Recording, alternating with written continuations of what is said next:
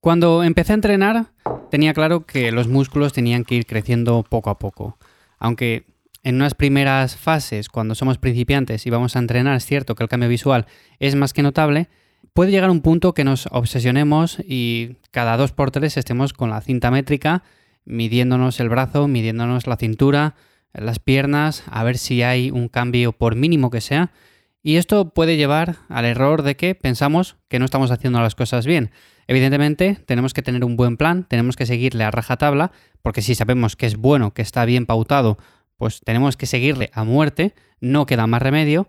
Pero es cierto que este tipo de medidas, aunque son muy necesarias, a veces si lo hacemos todo por nuestra cuenta o no tenemos en cuenta ciertos factores, porque al final todo esto lleva tiempo, pues lo más probable, como digo, es que caigamos en ciertos errores o nos frustremos. Así que hoy voy a hablaros acerca de por qué medirnos, y más en concretamente medirnos los brazos o estas zonas, no es buena idea y de cómo deberíamos hacerlo. Como siempre ya sabéis que me encontráis en ivyamazares.com, ahí te echo una mano para ganar músculo, perder grasa y en definitiva optimizar tu rutina, entrenar mejor. Así que te dejo los enlaces en la descripción del episodio.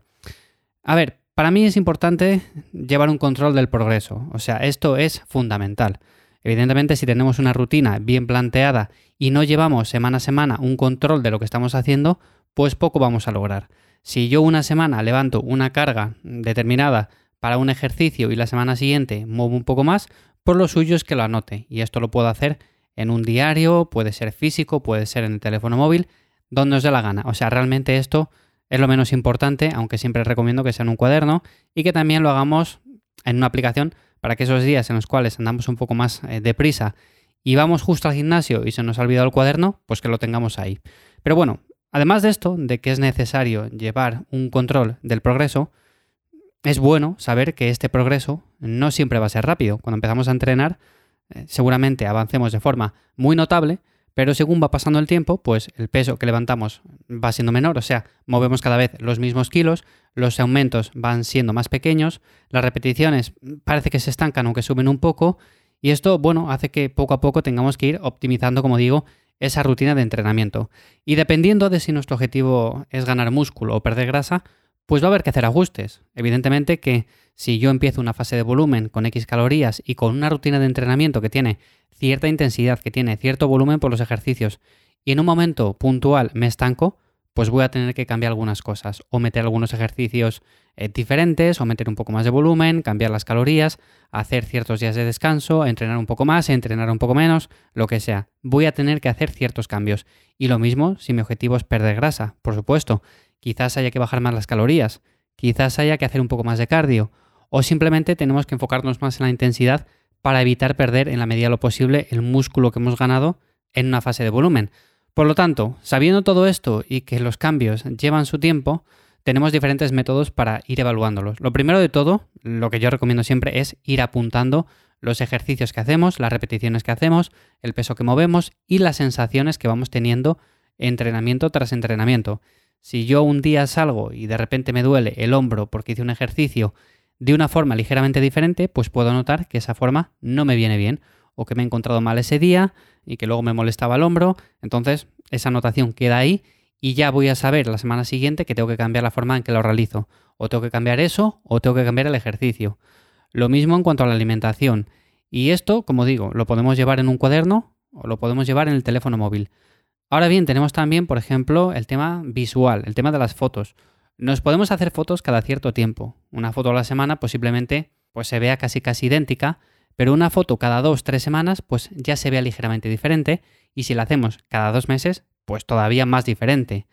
Otro tema a valorar sería el tema de la báscula. Por supuesto, si nos pesamos todos los días y hacemos la media semanal, pues va a ser una buena referencia. Aunque bueno, yo siempre aconsejo pesarnos un día en concreto de la semana, siempre en las mismas condiciones, y con eso podemos ir valorando la subida o bajada que vamos teniendo cada siete días. Ya digo, se puede hacer un día a la semana o se puede hacer tres días a la semana y hacer la media. Aunque si no queremos complicaciones, pues mira, lo hacemos una vez a la semana. Y si queremos subir y la tendencia es que vamos subiendo, pues vamos bien. Y si queremos bajar y la báscula va bajando, pues iremos también bien. Así que, partiendo de esto, ahora llegamos al punto de las medidas corporales y por qué muchas veces nos frustramos y cometemos este error. Las medidas corporales son otra buena fuente de información que podemos tener y que podemos llevar un control exhaustivo de ellas. O sea, el tema de la cintura, pues está genial. El tema de las piernas también. El tema de los brazos, bueno, pues puede estar también, pero yo, por mi experiencia propia, creo que a veces nos obsesionamos demasiado con esto y lo que suele ocurrir es que, a ver, la ganancia de masa muscular lleva su tiempo. Y si yo espero que en dos semanas o en tres semanas el brazo me esté creciendo a unos niveles desorbitados, pues posiblemente me dé de morros contra la pared. ¿Por qué? Porque veo que una semana me mide 40 y la semana siguiente me mide 40,1 y la siguiente me mide 40,1 y la siguiente me mide 40,1 otra vez. Igual dentro de seis semanas me mide 40,1 o 40,2. Bueno, suele pasar así. O sea, no es que sean medidas que vayan, por ejemplo, 40, 40,1, 40,5, 40,8, 42. No. Puede ser que sí, si subimos bastante la dieta, o sea, si comemos bastante, pues es más que probable que las medidas también aumenten, pero mayoritariamente lo harán de grasa. O sea, el músculo no se gana de forma tan rápida, a no ser que seamos principiantes y estemos en una etapa muy, muy novata.